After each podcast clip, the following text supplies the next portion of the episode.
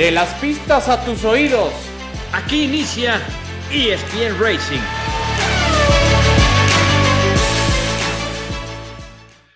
¿Qué tal? ¿Cómo están amigos de ESPN? Qué placer acompañarles. Bienvenidos a el podcast de ESPN Racing, donde abordamos temas tan relevantes del deporte motor, desde luego Fórmula 1 con un lugar preponderante en este espacio, la IndyCar, desde luego, la NASCAR y los seriales más importantes del automovilismo deportivo a la manera de ESPN. Nos congratulamos de poder acompañarles y saberles del otro lado. Este espacio lo estamos inaugurando junto con Adal Franco. ¿Cómo estás, mi querido Adal? ¿Cómo te va?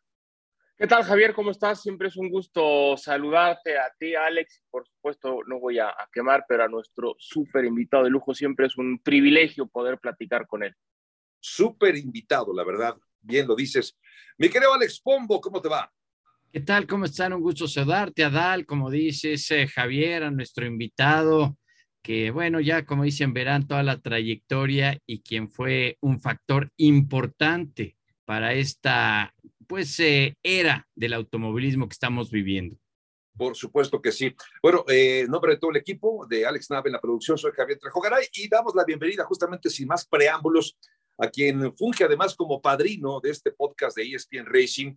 Y la verdad es que sí, eh, yo coincido con ustedes, eh, me parece que el automovilismo mexicano tiene un capítulo muy importante, un capítulo que puede marcar un antes y un después, y que hoy por hoy seguimos viviendo todavía parte de los beneficios de esa gran etapa que construyó, que forjó con disciplina, con trabajo, con esfuerzo a Adrián Fernández, a quien les damos la más cordial de las bienvenidas. Mi querido Adrián, qué gusto saludarte, ¿cómo estás? Gracias, Javier. Un gusto saludarlos y un placer estar aquí con ustedes.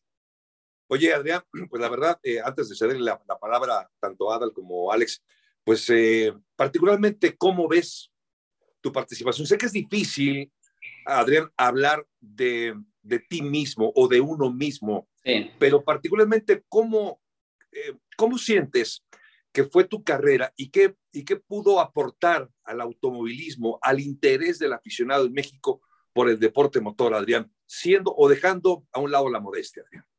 Sí, pues yo creo que este, el punto importante de mi carrera fue el, el, abrir esta nueva brecha que estaba muy cerrada, el poder soñar en correr a nivel internacional. Eh, no, no existían caminos, no existían apoyos, no existía eh, los medios de comunicación que apoyaran este eh, eh, o algún programa a nivel internacional. O sea, el, soñar en Fórmula 1, en indicar era, era un sueño guajiro. O sea, si no tenías tú el dinero, era prácticamente imposible. Entonces, yo creo que hubo un vacío muy grande después de los Rodríguez, después de Rebaque, donde no hubo una continuación en el automovilismo mexicano a nivel internacional y estaba muy localizado en México, ¿no? La Copa Malboro, donde todos participábamos y este, pues lo hacíamos lo mejor posible, a, modestia aparte de lo, que, de, lo, de, lo, de lo que costaba en aquel entonces, pero ya obviamente el poder haber llegado a lograr lo que logramos, eso abrió un panorama y abrió el apetito de muchos patrocinadores y gente que no estaba dentro del automovilismo para soñar, pues como lo que estamos viendo ahora, ¿no? Y por supuesto, Adel.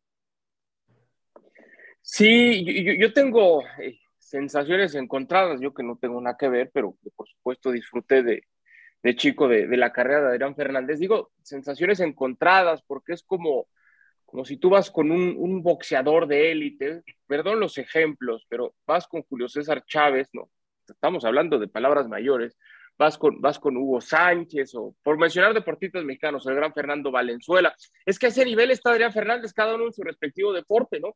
Eh, eh, el tema con Adrián, aparte de que abre toda esta brecha, es, el mérito que tiene para regresar toda esa pasión a los aficionados, porque en estos ejemplos que yo recién mencionaba, además del talento, además de los logros, eh, algo que para mí es sumamente importante es la atención del aficionado. Cuando corría Adrián Fernández, es que se, se paralizaba todo, ¿no? La Fernandomanía, bueno, lo mismo con Adrián. Eso para mí cobra mucho sentido y relevancia, no nada más en nuestra industria, en los medios, también como afición, en, el tema marketing.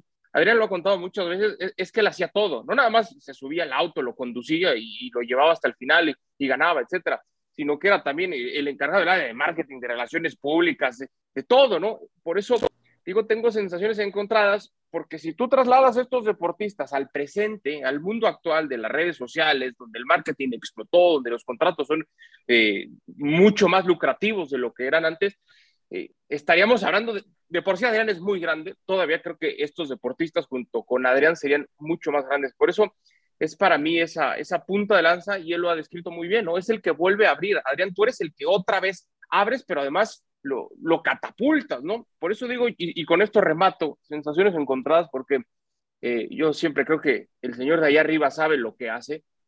Pero si tú hubieras estado en Fórmula 1, si tú estuvieras activo al día de hoy en Fórmula 1, sería una, una auténtica locura, ¿no? Por eso para mí tiene, tiene doble mérito, Adrián, toda tu, tu trayectoria, ¿no? Gracias, bueno. Sí, es, es, es eh, son puntos, tío, y Alex Pomo lo vivió muy de cerca conmigo, ¿no? Este, fueron tiempos difíciles, gracias a Dios, este, tenía esa, esa, tenía un hambre impresionante por, por querer llegar, por querer lograr las cosas, como decía, era mi propio representante, eh, o sea, mi propio manager, tenía que conseguir los patrocinadores, eh, pero eso también me dio una preparación muy importante para después llevar las carreras a México, tener mi propia escudería y, este, y ayudar a las, a las siguientes generaciones, ¿no? Eh, siempre para mí fue, lo platicábamos con Carlos Slim y demás, es, ¿qué, ¿qué, va a pasar después de, de, lo que está pasando en mi carrera? Sería muy triste que esto se estancara, ¿no? Y de ahí nació la idea de la escudería Telmex. Y ya lo demás es historia, ¿no? Tantos pilotos que han surgido de ahí este, y, y, ahora el Gran Premio de México, que es un ejemplo a nivel mundial de, de organización, de, de, carrera, en fin. Este, eso a, mí me da un, un, orgullo muy, muy grande, sobre todo ahora en esta etapa de mi vida donde ya mi prioridad ya no son las carreras, sino es mi familia. Todo el tiempo que, que estuve pues picando piedra, este, patrocinadores, tenía, tenía que ser muy egoísta, eh, me perdí bodas, eh, eventos familiares y hoy en día eso es lo único que hago. O sea, yo no, yo no te dejo eh, un evento de la familia por ir a hacer algo que me inviten a, fuera de mi, de, mi casa, ¿me entiendes? Entonces, mis prioridades han cambiado, pero qué bonito poder ahora disfrutar de las carreras eh, a nivel internacional, porque ahora tenemos pilotos pues en todos lados, o sea, ya la cantidad de, de, chamacos y, de, ya de pilotos profesionales que tenemos en el top, pues es increíble, ¿no? Entonces, yo lo disfruto muy, muy padre, desde mi casita viéndolo y este y te digo muy, muy, satisfecho de todo lo que se ha logrado y el cariño de la gente que aún a estas alturas ha sido muy bonito. Y a quien le tocó vivir parte de ese proceso fue justamente Alex Pombo, recordando que ESPN transmitía esas carreras de Adrián Fernández sí. y ahí estaba el mismísimo Alex Pombo, que también pues ya, ya tienes un rato, mi querido Alex. Imagínate, Adrián se retiró y tú sigues haciendo lo que te apasiona. Exacto, podríamos decir algunas canas menos, pero pues aquí. No tienes, aquí, o te las pintas, porque mira, mira las mías. Una, mira, fíjate que yo me voy a remontar y, y, lo voy a decir rápidamente. Creo que se resume con Adrián lo que él decía: hambre de triunfo, actitud, ganas y perfeccionismo. Yo creo que ese perfeccionismo fue lo que lo llevó a, a, donde está y lo que hizo. Y te voy a decir, yo pasaba, me acuerdo, bueno, desde la Fórmula V que corríamos allá por 1984, 85, de cómo preparaba, yo tengo algo muy presente, que era el autódromo en la horquilla. Y él llegó con su auto medio armado ahí, lo estaba terminando y me preguntó, me dice, Alex, ¿y tu coche? Digo, es que no lo terminé. Me dice, entonces no tienes tantas ganas de correr porque yo lo estoy terminando aquí y se me quedan muy grabadas esas palabras. Y cuando hablo de perfeccionismo, él ha cuidado todos los detalles de patrocinadores, del auto, de, de relaciones públicas. Y la verdad es que creo que eso lo llevó y esa hambre de triunfo que quería. Yo recuerdo mucho, Adrián, yo creo que fue un parteaguas en tu carrera cuando te vas, que inclusive hiciste la presentación en la zona rosa, en aquel entonces mm. que se jugaba mucho, que te ibas a Europa y estabas corriendo en el Festival de Brands Hatch y por el patrocinio que traías te descalificaron y yo creo que ahí te marcó muy fuerte para lo que siguió después en tu vida. Sí, es más, en esa presentación era un mexicano a la Fórmula 1, ahí tengo la presentación que, tenía, ¿no? Un mexicano a la Fórmula 1 y un Pepe Morales, un, un amigo que tenía un restaurante, me, me, ayudó a organizar todo y este, invité a muchísima gente, esperábamos no sé, 130, 140 agentes y nada más fueron como 20, como 15 o 20. Imagínate, este, cualquier otro se hubiera dado, y ahora lo platico mucho con mis hijos, ¿no? Nunca hay que rendirse porque, eh, o sea, es importante creer en lo que uno está haciendo y no dejar que nadie te robe tus sueños.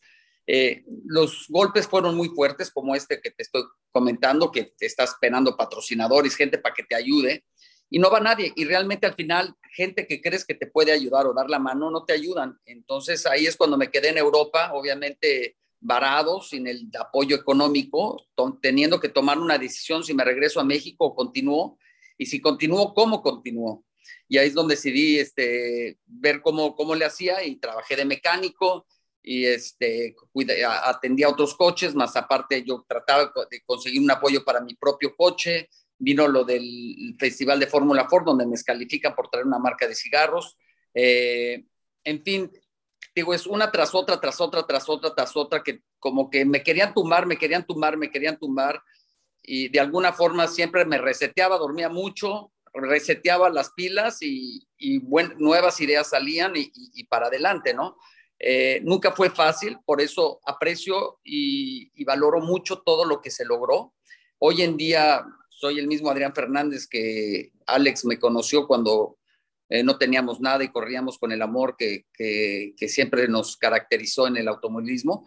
Y, eso me ha ayudado a tener un balance muy bonito con mi familia, con, con todo, ¿no? Muchas veces la gente me dice, oye, pero no, no, te gustaría ir a la carrera o hacer esto. Digo, no, es que yo ya, yo ya hice mi, mi, etapa, mi, mi, carrera fue muy bonita, vivimos recuerdos muy padres.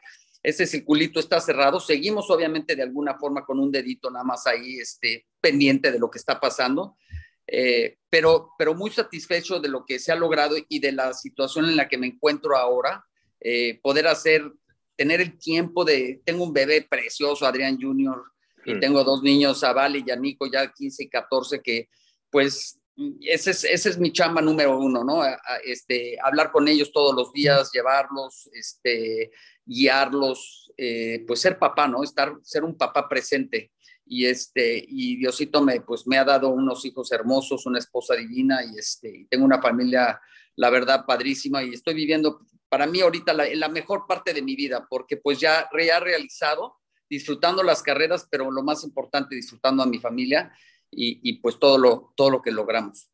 Sí, sin duda. Oye, Adrián, y ahora que, que te escucho y, sí, y entiendo perfecto esta nueva etapa que, que, vives de una manera diferente, eh, y, pero también escuchaba la pregunta de Ada, la de Alex, la mía propia, y, e implícito en estas está una admiración a tu trabajo pero esa admiración no es nuestra solamente, yo diría que del aficionado mexicano que reconoce todo lo que aportaste y el valor, esa disciplina, ese esfuerzo, ese trabajo, el no bajar los brazos, que es muy importante. Yo quisiera cambiar, si me lo permiten, de, narrativa, de argumento y preguntarte directamente sobre la IndyCar. En este momento ya hablaremos un poco más adelante de Checo, pero esta IndyCar de ahora, donde tenemos a un mexicano como el Pato Ward, ¿Qué, ¿Hay alguna diferencia? ¿Qué observas tú? Aunque hay pilotos que tienen muchos años ahí todavía, se mantienen vigentes en esta categoría. ¿Qué diferencias aprecias? ¿Cuánto ha cambiado la IndyCar desde que dejaste de participar en este serial hasta la fecha actual, donde aparece un Pato War ahora como eh, mexicano representando justamente este deporte para nuestro país? Pues la, la IndyCar ha cambiado mucho. Desgraciadamente existió, tú sabes muy bien, el, ese divorcio que, pues si no hubiera existido el divorcio de, la, de, Tony George con la CART y, hubiera quebrado la categoría, pues Adrián Fernández hubiera podido seguir corriendo IndyCar por muchos años más, al, pues como va Scott Dixon. Eh, y hubiéramos seguido con nuestro propio equipo, en fin. Desgraciadamente eso se terminó, la IndyCar perdió mucha, mucho, mucha atracción, muchos fans, eh, muchos patrocinadores. Hoy en día la IndyCar es, distinta, es una, es una, es una categoría, categoría muy este, competitiva, pero también es competitiva porque los coches, no sé si tú estés de acuerdo, Alex, los coches son unos tanques. o sea, en nuestra época tú te, tú, tú, tú si, si, si, fueras tan agresivo como lo que son ahora y se dan, si te fijas, son de mucho contacto, hay mucho contacto. Los coches son, o sea, son unos, tan, son unos tanques, o sea, el, ala, tú los ves y son unos tanquecitos, o sea, nosotros, tú le pegabas a alguien con tantito con el ala y ahorita no le pasa nada. y antes pues rompías el ala o rompías la suspensión. Entonces también para lograr un rebase, pues en, en, aquella época pues tenías que tener mucho más precisión, más respeto a los compañeros, este, y era mucho más difícil realizar los rebases porque pues digo, chocar pues te ibas a quedar sin, sin andar. Entonces eso, eso ha cambiado mucho, por eso las carreras al ojo del aficionado son muy interesantes porque son muy competitivas eh, están muy, muy, muy juntos todos, los coches son iguales, a diferencia de mi época donde había distintos chasis, distintos motores, ahorita prácticamente todo es igual. Eh, entonces, lo que hace una categoría mucho más, más, más, este, más pegada. El Pato, pues muy bien, este, es, un, es un gran piloto, yo creo que eh, necesita trabajar un poquito más en lo que yo percibo por fuera, eh, sin saber todos los detalles. Mm, a lo mejor eh, enfocarse más en trabajar más con el ingeniero. Sabemos que tiene las manos, que tiene la habilidad. Eso, eso no es lo importante aquí. Aquí lo importante es la constancia. Lo que hace un gran campeón, a lo que hace un gran piloto es la constancia, ser rápido, carrera tras carrera, práctica tras práctica y, eso es un constante trabajo con tus ingenieros para tratar de tener el coche a tu, a tu gusto, a, lo que te gusta, adaptarte a las distintas pistas, los óvalos, los circuitos callejeros que son muy brincones, que tienes coladeras y todo, que en Fórmula 1 eso no pasa. Entonces tienes que, ir adaptando. Entonces tu relación más importante en esos momentos es tu ingeniero, la comunicación con tu equipo para entender qué es lo que quieres, qué es lo que te gusta para sacar un, un buen resultado. Este, eh, la IndyCar, digo, para mí es, este, es, triste ver lo que pasó, sin embargo, me da gusto que lo haya comprado Roger Penske, lo vi hace, ahora que fui a San Petersburg, llevé a Nico, a mi hijo, a ver una carrera y platiqué con él un rato, me da gusto que lo haya comprado, pero sí, sí necesita, la IndyCar necesita todavía un punch más, ¿no? Este, de publicidad, la gente no los conoce, o sea, tú preguntas en México quién quiénes son los pilotos de IndyCar, realmente no los conocen. O sea, hubo un vacío muy grande después de que yo me fui de IndyCar, porque pues por todo lo que pasó del, del fin de la categoría, y eso fue muy triste. Y pues ahora en, en México pues se fue el enfoque a Checo, a, la Fórmula 1, ¿no? Que fue lo, lo que ahora la gente conoce. En tu época, Alex, pues conocían a todas las esposas, Jorge Keckling, ya se mencionaba a mi mamá, mi papá, el diablo, a los patrocinadores, a los Flores. O sea, era muy padre, todo el mundo sabía quién era quién, si ya había tronado con la novia o no, o sea, y, este, y es como es la, ahora sí como, ese, Jorge Kecklin era el Netflix de, de, la IndyCar en aquel entonces, así como, como hizo Netflix muy popular a la Fórmula 1, sabiendo todo eso. Pues la IndyCar en nuestra época, pues todo el mundo conocía todo, era, era muy bonita. Entonces, ojalá, ojalá sigan por ese camino, ojalá algún día volvamos a tener la IndyCar en México eh, y sobre todo con un gran piloto. el Pato es un, es un pilotazo y ojalá este, siga creciendo en su carrera para que este, pues nos pueda dar un campeonato. Ojalá que así sea, que así sea. Eh, bueno, si les parece, vamos a hacer una pausa, si nos permites, Adrián, y enseguida regresamos para seguir hablando varios temas, desde luego la Fórmula 1, ya que hablabas de Checo, creo que también es importante que recuperemos lo que se está viviendo actualmente en la temporada 2022 de la categoría más importante del automovilismo deportivo. Esto es ESPN Racing, ya volvemos.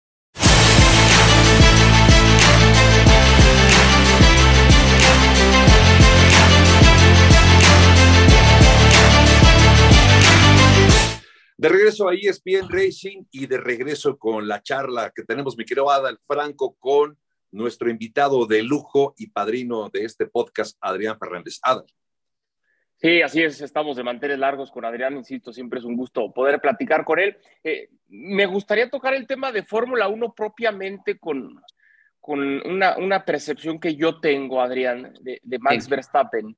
Eh, te cuento, desde esa temporada de debut de Max, eh, Javier no me dejará mentir, nos llamaba mucho la atención desde joven ese talento que tenía, ¿no? Yo le decía a Javier, es que, es que este cuate, es que este, algo me gustaba. ¿Te acuerdas, Javier? Lo platicábamos en el programa cuando hacíamos los, los resúmenes de Fórmula 1. Y yo tengo una frase que eh, algunos me tiran de loco y me dicen, no, no puedes hacer esa comparación y, y, tú eres muy joven y, y, ya sabes. Tengo ya una frase, a ver si, si si tú me dices que estoy loco, Adrián, bueno, entonces la dejo de usar, o a lo mejor y, estoy bien. Está loco, de todas maneras. Eh, pero esa es otra cosa, ¿no? Al margen de eso. Eh, es que yo, desde, desde Ayrton Senna da Silva, no veía en Fórmula 1 un talento como el que tiene Max Verstappen. No estoy hablando de los títulos, no, no estoy, estoy hablando nada más del talento. Para mí Max Verstappen es, en cuanto a manos, lo más cercano a Ayrton Senna da Silva. Y muchos dirán, espérate, y, por ahí pasó Lewis Hamilton, Sebastián Vettel y ni qué decir de, de Michael Schumacher. Yo voy no nada más a las victorias, a lo que está haciendo, creo que va a ser no nada más un bicampeón, creo que va a ser múltiple campeón, pero desde esa temporada de debut de muchos años que es demasiado agresivo y es, es, muy joven y, y, todavía no mide y no deja espacio. Para mí, eso que tenía Ayrton Senna de que no dejaba espacios, la mentalidad, la agresividad, la euforia por siempre ganar, y, y, creo que pasó el sábado en la sesión de clasificación, él sabía de la penalización. Con todo eso, deja el tiempo más rápido, faltaban dos minutos para que terminara la clasificación. El tipo, entiendo, por, por dejar los neumáticos nuevos, va y se baja del auto, etcétera pero esa manera de pensar, esas manos, insisto, ese talento para mí, Adrián, me hace muy, muy cercano a pensar en Ayrton Senna. Ojo, no estoy diciendo que sea igual, pero ese talento, insisto, para mí es lo más cercano que al menos un servidor he visto, a pesar de que por el camino pasaron los pilotos que yo mencioné. Estoy, estoy tan perdido, Adrián, o quizá pueda haber algo de razón en lo que digo. No, coincido contigo, Adal, totalmente. Este, para mí, Max es, es, es un piloto muy especial, un fuera de serie. Eh, tuve la fortuna de conocerlo cuando era pequeñito, todavía eh, corriendo en Italia, eh, cuando yo vivía en Lugano, allá, cuando corría para Aston Martin. conozco bien a su padre y lo veía en la pista correr y era, hace cuenta, era impresionante la perfección, sus líneas, no cometía errores, era como una maquinita. pero también su agresividad y su control y ahora tenemos un Max Verstappen que pues siempre ha sido un, un, piloto eh, eh, pues increíble de verlo en la pista, ¿no? Con su agresividad y todo, pero ahora ya si te fijas, ya su agresividad es, este, está controlada, o sea, él realmente ya casi eh, son muy pocos contados los errores que comete. Él, en cuanto sale la pista, la primera vuelta ya es, ya está en el top, o sea, su nivel de concentración y de mantener ese nivel que tiene de rapidez y de, precisión es increíble. O sea, desde que sale la primera vuelta, en la, o sea, ya le sacó unos un segundo y medio dos segundos al resto. Eh, y esa es la diferencia. Tú puedes hacer una vuelta rápida, y, Alex lo sabe. Todos podemos hacer una vuelta rápida, todos podemos ganar una carrera, pero práctica tras práctica, carrera tras eh, carrera, eh, esa constancia que él tiene es, y, ese control que está teniendo es increíble. Y sobre todo, hoy en día sí tienen un, o sea, Red Bull tiene un auto dominante como lo tuvo eh, este Hamilton. Ayer me comentaba alguien, le digo, no, este, este es su cuate, es un fuera de serie. Le digo, sí, pero pues tiene, tiene Adrian Newey, ¿no? El, diseñador del auto. Le digo, sí, bueno, ya le tocaba, ¿no? Eh, porque en años anteriores no tuvo un auto, no tuvo el mejor auto y sin embargo se echaba unos carrerones, hacía lo que hacía con esos autos inferiores, inferiores a, Hamilton, pues el año pasado, o sea, simplemente el pelearle a Hamilton el campeonato con un auto inferior, este, habla de la calidad y, piloto que, eh, que, es Max. Es, un fuera de serie, siempre ha sido mi gallo, me encanta verlo correr. Eh, y pues es muy padre para nosotros poder vivir otro momento como Cena, ¿no? O sea, como eh, ese, ese piloto que todos admirábamos y todos respetábamos, este, y lo está haciendo él. aparte es un chavo que cae bien, no sé si a ustedes, a mí me cae, o sea, me gusta su carácter, es un cuate serio, este, va lo que va, pero también es un cuate, en mi punto de vista, carismático, o sea, es un chavo buena onda.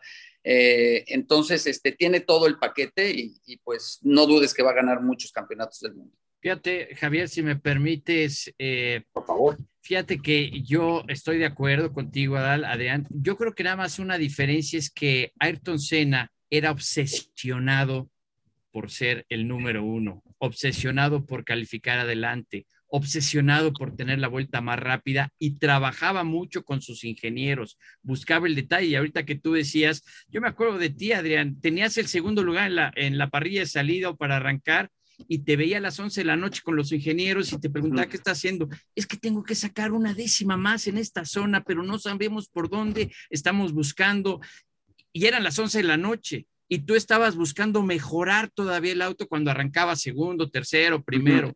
Y, yo creo que Senna era obsesivo en ese aspecto. Para mí Verstappen es más natural, como dices, le sale natural no, a lo mejor obviamente tiene sus juntas, sus detalles, pero no tiene esa obsesión, sino le sale de manera más natural. Simplemente aquí en mis notas estaba viendo cómo le sacaba ayer, por ejemplo, a Checo en el sector 1, en el sector 2, y, el Checo es donde más perdía el día de ayer en el sector 2. Eh, eh, pues eso marca la diferencia. Claro, tiene que ver cierta puesta a punto, pero también tiene que ver con el estilo de, manejo. Para mí, eh, estoy de acuerdo, nada más que creo que esa es la diferencia. Sí, pero ahí es lo que tú dices, o sea, es, la puesta a punto, bueno, por eso, o sea, es que tú tienes dos pilotos de manejos distintos y tienes un equipo con ingenieros distintos, tienes la data de los dos y puedes hacer lo que quieras. Cuando yo corría con mis coequiperos, pues a, lo mejor a Roberto Moreno, a Scott Pruitt le gustaba el coche, por ejemplo, Roberto Moreno, eh, Scott Pruitt tenía una, una, una dirección muy directa, ¿no? Y yo no, una, yo no tenía la fuerza y otra a mí me gustaba ser mucho más fino, yo era mucho más fino. Entonces, cuando teníamos llantas demasiado eh, agresivas de agarre, muy, rápidas, pues mi estilo de manejo fino y, el volante más grande y la dirección donde tenías que dar vuelta, este, más vuelta que, Scott. Scott es como un mini go-kart. Eh, Scott Pruitt no podía, o sea, no podía y no podía y no podía. Lo que me refiero es que tú tienes que trabajar siempre en la forma de cómo te puedes ir adaptando, ¿no? Con tus ingenieros, con tu gente y lo que te decía de Pato, o sea, lo importante aquí, o sea, no, no tenemos dudas de su talento, es simplemente qué puedes hacer para mantener esa constancia y esa comunicación porque acuérdate de John Ward, mi ingeniero, o sea, éramos, él me veía los ojos, o sea, yo entraba a los pits en calificación, me veía los ojos y él ya sabía o sea, teníamos una comunicación y ese tiempo que yo invertía con él, como lo decías, me quedaba hasta las 11 de la noche, 12, lo que necesitara. PJ Jones, que era mi coequipero, ya se quería ir al cine. Y le dije, no, espérate, yo estoy aquí. ¿Hasta qué, a qué horas te vas? Digo, hasta que termine. Eh, esa relación con tu ingeniero y de entender cómo funciona el auto y qué es lo que necesita y todo es, es imperativo. Entonces, Max este, ya sabe qué es lo que quiere, ya puede empujar al equipo para que le dé qué es lo que quiere. Y eso como piloto, pues eso es una de las tareas más importantes, no fuera de la rapidez y tu, habilidad. Claro, claro. Oye, pregunta obligada porque pues evidentemente ya hablamos de Max Verstappen, hay que hablar de su coequipero. Eh, hablabas y, y, entendiendo que una de las formas de poder calificar la actuación de un piloto es la constancia, la consistencia. Eh, parecería, al menos en principio, se podría explicar quizá por las actualizaciones que ha tenido el auto de Red Bull, el RB18, con el que corren ahora, que parecería que esas actualizaciones han caído mal a Checo Pérez, pero esa consistencia o inconsistencia en este caso me parece que ha afectado. ¿Cuál es el punto de vista de Adrián Fernández acerca de la temporada que está teniendo Checo con Red Bull? Bueno, pues Checo, mira, por un lado está en el mejor equipo eh, que hay hoy en día en Fórmula 1, o sea, por mucho es el, equipo dominante. Eh, ayer no nada más fueron dominantes, fueron aplastantes, ¿no? O sea, Max Verstappen pudo haber lapeado hasta el tercer lugar, ¿no? O sea, fue impresionante, o sea, salir de donde salió y, la velocidad que traía. Eh, por otro lado, tío, Checo tiene, pues, para mí el mejor piloto del mundo, por mucho en este momento. Eh, obviamente todos dicen, sí, es que tiene el coche, no, pero es que también es lo que decíamos, hay que ver lo que, de dónde viene Max, lo que ha hecho con otros autos, lo que ha hecho contra sus coequiperos, ¿no? Porque al final tú, te, tú puedes estar, en, tu coche no puede ser muy bueno, por ejemplo, Alonso, ¿por qué, ¿por qué crees que Alonso se ha ganado el respeto nuevamente? Eh, porque ve lo que hace, a, pesar de su edad, ve lo que está haciendo con sus coequiperos. O sea, no, puedes decir que Alonso es menos que Checo o menos que Verstappen ante las situaciones. Ahorita, ahorita en día, tú te tienes que comparar contra tu coequipero. Y sabes que hay cuatro coches que pueden ganar carreras hoy en día prácticamente, que son los Ferraris y los Red Bulls.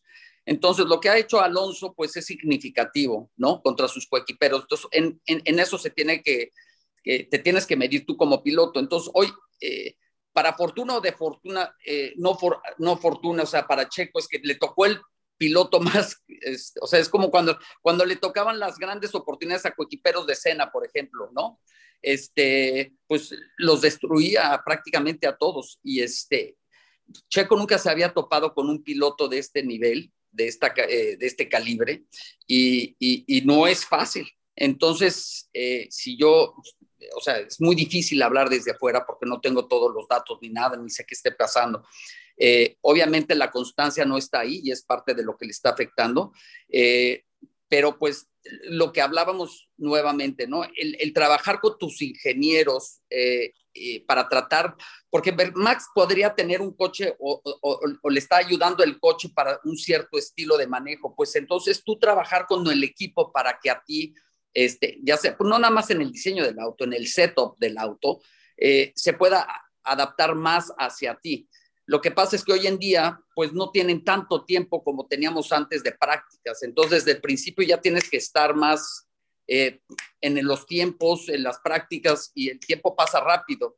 Eh, entonces, esa es una chamba, tú con el ingeniero y demás, no sé tengo qué esté pasando con Checo, pero sí definitivamente la diferencia entre Checo y Verstappen este fin de semana eh, fue enorme, ¿no? Sobre todo cuando Checo salió adelante y Verstappen atrás. Oye, rápidamente, eh, ¿a ti qué te gustaba más? Obviamente tener un buen auto, pero que se te fuera más de, frente o de atrás. ¿Cómo lo podías controlar mejor en tu estilo de manejo? Pues mira, esa es parte de lo que yo hacía y por eso yo tenía un timón, o sea, el, volante mucho más, que, doblaba más, más, eh, más lento. ¿Me entiendes? O sea, Mansell también tenía un volante que le daba y, giraba muy rápido. Mi estilo de manejo era mucho más fino, entonces yo podía manejar un auto que era... Eh, que se iba de, atrás mucho más fácil que otro piloto, simplemente por mi, el inicio del, del, primer inicio de volante, de, giro, eh, que yo daba era mucho más sutil que para cualquier otro piloto. Entonces, tú sabes que el inicio, ese primer inicio que tú das al volante, causa toda la reacción del auto. Entonces, este, a mí me gustaba traerlos, obviamente con, la punta, pero un poquito neutros también, y se acepta y se adaptaba muy bien al estilo de manejo que tenía por, por cómo adaptaba yo y cómo este, eh, seteábamos nosotros el auto. Muy bien. Okay. Adrián, Hablabas hace rato de, la importancia, y coincido plenamente, lo que hace Netflix con estas, estas series, estos documentales y cómo atrae a nuevos aficionados. Yo, eh, respetando el profesionalismo que por supuesto implica nuestra profesión, eh, si hay que apoyar a un piloto mexicano, futbolista o, alguien que juegue ping-pong, dama chinas, ajedrez, siempre voy a ir con el mexicano. Pero he detectado que a raíz de esta, de esta serie, ¿no? Como que llegan nuevos aficionados y, y, no sé si parte de ese desconocimiento lleva a, a opiniones a, a, la ligera, ¿no? Y voy a poner un ejemplo, ¿no? De, de, pronto cuando vemos que algo pasa entre Verstappen y Checo, es, ah, es que no lo quiere el equipo, ah, es que favorecen a Max, ah, es que se tardaron más tiempo, ah, es que las actualizaciones son siempre para Checo, es que no lo dejó pasar. Y yo como que rompo ahí esa regla de algunos misioneros, un porrista de los mexicanos, llámame como quieras, yo siempre voy a apoyar al mexicano. Pero en este caso en particular, eh, a mí sí me gustaría que nos dieras eh, tu opinión para que ese nuevo aficionado entendiera que en el automovilismo es que hay un piloto uno y un piloto dos. Y no es que haya una tendencia al interior de Red Bull en contra de Checo, no es que hay una mala no, simplemente eh, si Max es el está peleando por el campeonato, si Max es el piloto número uno, y si en algún momento tiene que sacrificarse alguno de los dos, es entendible que en Red Bull va a ser Checo, como es entendible que en Mercedes eh, va a ser ahora George Russell, como lo había sido eh, antes Valtteri Bottas, etcétera. Yo te diría tu opinión sobre eso, ¿no? ¿Cómo para ese nuevo aficionado que tratara de entender se enfrenta a Checo, que ya lo hemos platicado, Verstappen es, eh, es un tremendo pilotazo, y cuando se presenta esta situación, debemos entender que va a ser así, es natural. En Fórmula 1, en el automóvil hay un piloto 1, un piloto 2, y en ese sentido, Verstappen va a llevar siempre las de ganar. Sí, bueno, mira, eh, sí, hay mucho nuevo, hay mucho fan nuevo, obviamente que son novatos, así como nosotros cuando entramos a correr somos novatos, hay mucho fan que, ha entrado a las carreras, digo, mi, misma familia que antes no veía las carreras, ahora las ven, y yo les explico, ¿no? Yo creo que como medios de comunicación y como gente que conocemos un poquito más, hay que, hay que enseñarles, ¿no? El porqué de las cosas. Este, obviamente la afición y la pasión mexicana excede cualquier tipo de, o sea, siempre vamos a, siempre vamos a apoyar al mexicano este, incondicionalmente, pero también hay que ser objetivos, ¿no? Porque, y también uno como piloto tiene que ser objetivo, porque si no, no aprendes, ¿no? Si uno siempre se la pasa echándole la culpa a una u otra cosa, pues uno no crece, uno no progresa. Eh, a mí me, a mí, yo siempre fui el crítico más fuerte para mí mismo, o sea, me daba con todo y nunca, siempre que había hablado con los medios de comunicación, fue mi error, un torpe, o sea, eh, tengo que mejorar esto, y yo me daba muy duro pero me daba muy duro porque quería mejorar y veía las formas de trabajar, cómo hacía para poder mejorar, para llegar al próximo nivel. O sea, yo siempre quería tener buenos coequiperos, todos los coequiperos que tenía, este, siempre obviamente era el primero que quería ganar, pero la posición que tú tienes en el equipo te la ganas tú. Este, obviamente Max Verstappen ya estaba en el equipo, eh, pero si tú eres un talento donde llegas a un equipo nuevo y demuestras, por ejemplo, Carlos Sainz con este Leclerc, Carlos Sainz llegó a Ferrari donde ya Leclerc estaba. Y ahí no han definido un piloto uno o un piloto dos. ¿Por qué? Porque han estado muy parejos durante todo el año. Entonces Sainz se ha ganado el respeto y se ha ganado su posición ante, Ferrari y no, han, y no han definido un piloto uno o un piloto dos. Un equipo necesita ganar, o sea, es ilógico pensar que Red Bull quisiera afectar a Checo directamente. ¿Por qué? Porque hay muchas hay muchos intereses económicos para que el equipo termine en primer lugar del campeonato mundial, hay mucho dinero. Y, es, y hay muchos eh, beneficios de que Checo y Verstappen terminen 1-2 en el campeonato. Entonces, ¿qué beneficio va a tener eh, eh, Red Bull o cualquier otro equipo con su segundo piloto? Este, tratar de, de no darle lo mejor que ellos puedan. Ahora, puede haber circunstancias en una carrera, y ahí es donde se define el piloto 1 y 2, donde hay una pieza que no existe para dos coches por el tiempo que hubo, ¿vale? Eh, que hoy en día pasa menos porque ahora tienen un límite de eh, un, presupuesto limitado, entonces no pueden estar gastando dinero a lo tonto, entonces cada vez eso pasa menos. Hoy casi todos los coches prácticamente tienen lo mismo, los dos pilotos, eh, pero si tienen una pieza o algo nuevo, pues obviamente van a apoyar el al piloto que esté en mejor posición en el campeonato. Si fuera Checo, por ejemplo, que estuviera adelante por cualquier cosa, adelante de Max o que estuviera promediando mejor que Max este, constantemente, te apuesto que entonces las cartas hubieran cambiado y el apoyo en cuanto surgieran piezas nuevas, no quiere decir que el coche de Checo y el de Verstappen son diferentes, no quiere decir que el, coche, y, y, eso pasa en todos los equipos, no quiere decir que el equipo, el, piloto 2, que consideren que sea el piloto 2, vaya a tener un, motor más lento, un chasis peor, peores piezas. Eso no existe. O sea, todos los coches, yo fui dueño de equipo y, y mi interés es que tengas los dos coches lo mejor posible. O sea, a mí me interesa no nada más que mi coche gane, sino que también mi coequipero gane. Entonces, este, si existen piezas porque no hubo el momento, el tiempo y eso, pues obviamente el equipo va a apoyar al piloto que tiene las posibilidades más grandes de ganar el campeonato, por obvias razones. Y va a haber momentos donde el piloto 2, porque el piloto 2 ya no tiene la posibilidad de ganar el campeonato, como en este caso la, pues la diferencia, prácticamente van a llegar a Japón casi con cinco carreras eh, para terminar y prácticamente Verstappen, si sigue al paso que va, eh, pues se puede ir de vacaciones en las últimas cuatro carreras y Max Verstappen ya es campeón del mundo. Eh, no hay esa presión hoy en día ya con Checo en el sentido de ayudar mucho a, o sea, no está peleado el campeonato, o sea, Verstappen está arrasando con el campeonato. Eh, pero el público sí tiene que entender que no hay una forma de tratar de, molestar a Checo. Checo, estoy seguro, Checo es un, es un gran piloto, ya tiene mucha experiencia. Estoy seguro que está trabajando lo más posible por entender qué está pasando. Obviamente él no le debe estar gustando lo que está pasando, por más que termine segundo, porque pues en una carrera como Spa, pues segundo prácticamente es lo mínimo que debes de terminar. Si terminas tercero, cuarto, quinto es terrible este, cuando tienes un coche tan dominante. Entonces, ahorita la presión hacia Checo es, ok, ¿qué está pasando? ¿no? ¿Cómo puedo mejorar? ¿Qué está haciendo Verstappen que yo, que yo no estoy haciendo? O sea, tiene que ponerse con los ingenieros, analizar este, todo, cómo, cómo da vuelta, cómo, cómo, reacciona el coche, etcétera, etcétera, etcétera, para, para acercarse más a, a, Max y estar más cerca de, de Max y, este, y así porque está firmado para el próximo año, entonces, pues tú, no quieres empezar un, un año, el próximo año, con, una ventaja tan grande, ¿no? Quisieras estar más cerca de Max, entender qué está pasando. Entonces, estoy seguro que Checo está trabajando muy fuerte en eso. Y este, Checo es un pilotazo y ojalá que pueda encontrar eso y, este, y pues darle más guerra a Max, ¿no? Sería también para, para todos los mexicanos, sería muy padre. Simplemente ayer rápidamente, perdón Javier, rápidamente, la mejor parada ayer entre Verstappen y Checo fue para Checo con 2.2 mientras anduvieron ligeramente arriba con respecto a Max. Entonces, lo que tú dices, Adrián, quieren realmente lo mejor para los dos pilotos. Obvio, obvio.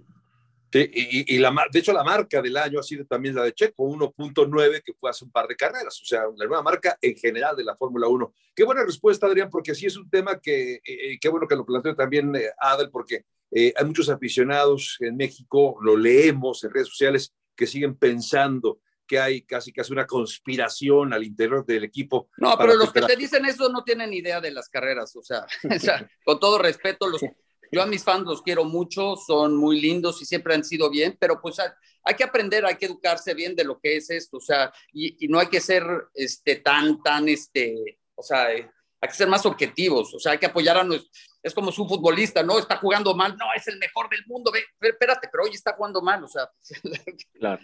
O sea, hay que aceptarlo. O sea, si no está jugando bien, pues, pasa, ¿no? ¿no? No, somos robots. Eh, pero, pero hay que entender más y, los fans se deben de estar entendiendo más qué es lo que está pasando. Es imposible que un equipo quiera beneficiar, o sea, quiera ah, que su segundo piloto esté, le, le vaya mal. O sea, ¿para qué? Y aparte le estás pagando dinero, pues ¿cómo? claro, sería ridículo. Eh, Adrián, de verdad ha sido un lujo. No sé si querías decir algo más, Adal, y te interrumpí, pero no, no, no, no, yo nada más eh, remataría con esto. Eh, tantas veces que se dice, ah, el modelo a seguir para los que los niños, los adolescentes, los que estén siguiendo trayectorias, modelos a seguir. Eh, ahí está Adrián, ¿no? Lo, que hizo en su carrera como piloto y para mí también, hablando de ese rol, de ese modelo, yo me quedo con lo que remataba Adrián. Cerré ese círculo en mi carrera y para mí ahora lo más importante es mi familia, mi mujer, mis hijos. Entonces, ahí está, ¿no? O sea, si alguien en verdad quiere, quiere triunfar, quiere, quiere tener un, eh, un, ídolo, alguien, un referente, ¿no? Ahí está, en el deporte y en la manera en la que lleva su vida eh, personal y cómo se ha dedicado ahora en esta nueva faceta, ¿no? Esto borró. Por eso, Adrián, eh, agradecerte de mi parte, felicitarte, que como siempre es un, un privilegio. Ojalá, ojalá que, no sé si este año o en alguno, en el Gran Premio de México, seas tú el que le entregue el trofeo a, al ganador de la carrera en, el Gran Premio de la Ciudad de México. Insisto, eso creo que, creo que te lo deben desde hace rato. Ojalá que pronto se pueda dar. Gracias, Adrián. Pues Adrián, de verdad, muchísimas gracias. Un lujo haberte tenido en este gracias, Javier. programa, este primer podcast de ESPN Racing. Una felicitación y un reconocimiento de verdad por lo que has aportado y por lo que sigues aportando al deporte motor mexicano. Muchas gracias, Adrián. Un abrazo. Gracias por invitarme. Gracias, Alex. Gracias a ti, Adrián. Un abrazo. Abrazo. Pues, además eh, de Adal Franco, Alex Pombo, producción de Alex Nava, soy Javier Trejogaray. Gracias por acompañarnos en este primer programa del podcast ESPN Racing de ESPN. Hasta la próxima.